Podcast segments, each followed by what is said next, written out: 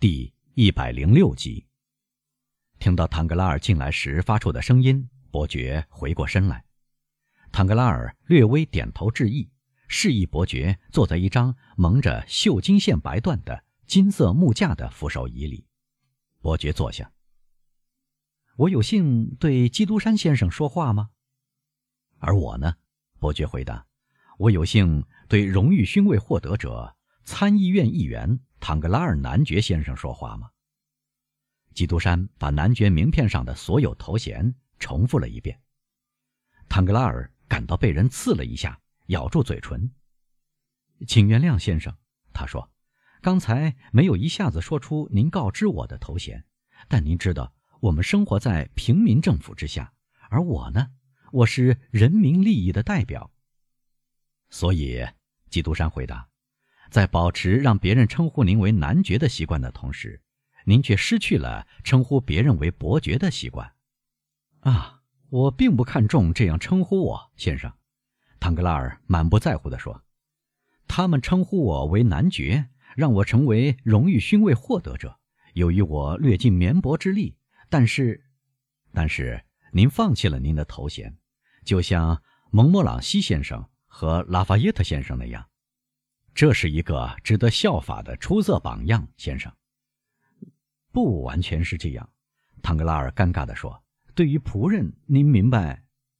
是的，对仆人您自称老爷，对新闻记者您自称先生，对您的客户您自称公民，在君主立宪政府下。”这是非常实用的区别对待，我完全理解。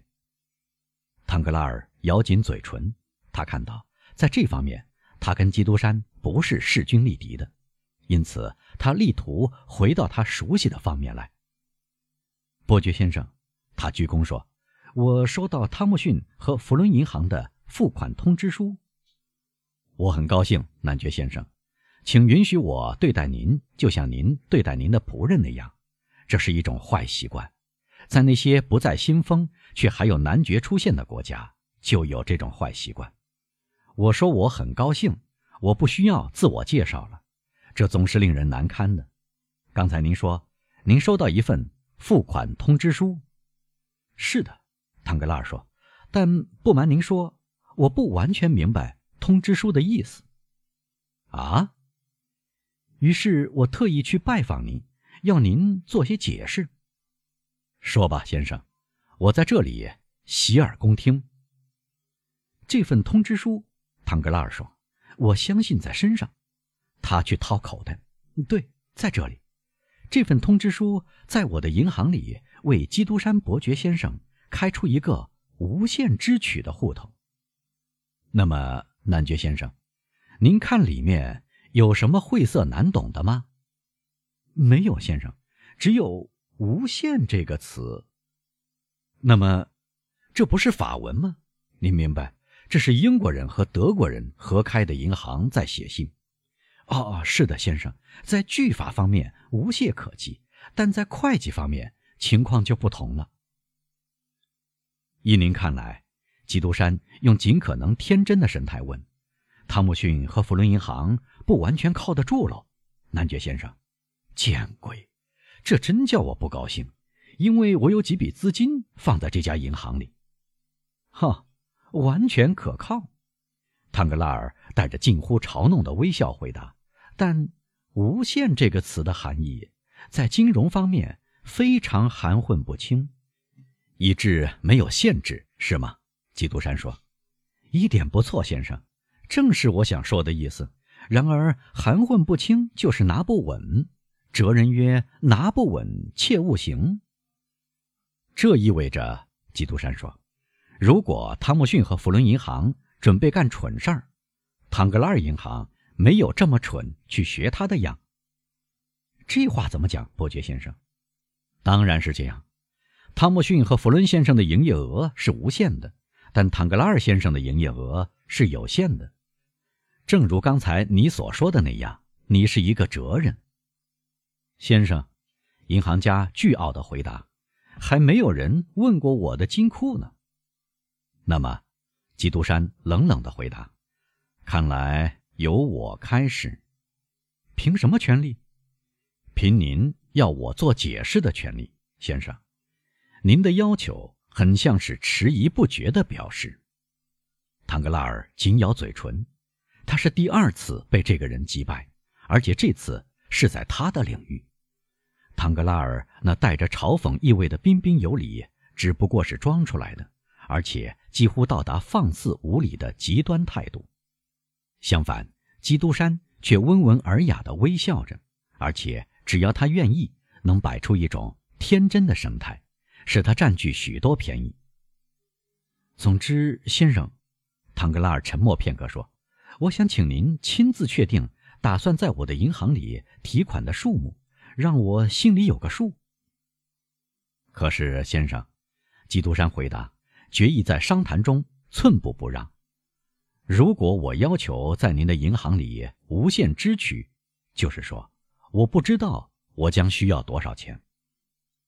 银行家以为终于能占上风的时刻到来了，他仰身靠在扶手椅上，带着笨拙傲慢的微笑说：“哦，先生。”不必担心能否满足您的期望，您可以相信，不管唐格拉尔银行资本多么有限，还是能满足巨额的提款，哪怕您要一百。我没听清，请再说一遍好吗？基督山说：“我说一百万。”唐格拉尔带着傻瓜的直率重复：“一百万能够我什么用呢？”伯爵说：“天哪，先生，如果我只需要一百万。”我就不会为了这样一笔区区小数来开一个户头了。一百万，我在皮夹子里或者在旅行用品盒里总是有一百万。基督山从放名片的小本子里抽出两张五十万法郎的国库券来，是凭券即付的。对唐格拉尔这样的人来说，刺一下是不够的，必须当头一棒。这一棒产生了效果。银行家摇摇晃晃，头晕目眩。他对着基督山睁开金黄的双眼，瞳孔可怕的张大。哼，老实承认吧，基督山说：“您不相信汤姆逊和弗伦银行？”天哪，这很简单，我早预料到了。尽管我不太懂商务，我还是采取了小心措施。这是另外两份通知书，同寄给您的一模一样。一份是维也纳的阿雷斯坦和埃斯科勒斯银行给德洛特希尔德男爵先生的，另一份是伦敦的巴林银行给拉菲特先生的。请您开口明说，先生，我就不再麻烦您去找这两家银行中的一家。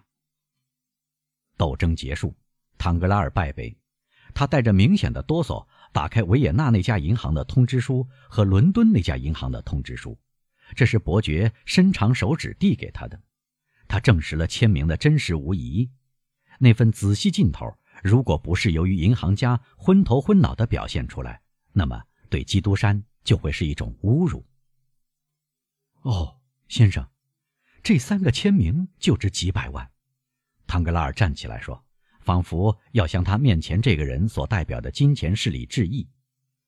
三份对我们的银行无限支取的通知书。原谅我，伯爵先生。我虽然不再怀疑，却仍然十分惊奇。啊，像您这样一家银行不会如此表示惊奇。基督山彬彬有礼地说：“这样，您能给我提款了吧？是吗？”开口吧，伯爵先生，我听候您的吩咐。那么，基督山说：“既然我们已经互相了解。”因为我们确实互相了解了吧？唐格拉尔点头同意。您不再有怀疑了吗？基督山继续问。哦，伯爵先生，银行家大声说：“我从来没有怀疑过。”是的，您想得到证明，如此而已。那么，伯爵重复说：“既然我们已互相了解，既然您已不再怀疑，如果您愿意，我们来确定。”头一年的总数，比如说六百万。六百万，好的，唐格拉尔惊愕地说。如果我需要更多的钱，基督山顺口说，我们就再增加。但我只打算在法国待一年，在这一年里，我想不会超过这个数目。总之，我们以后再看吧。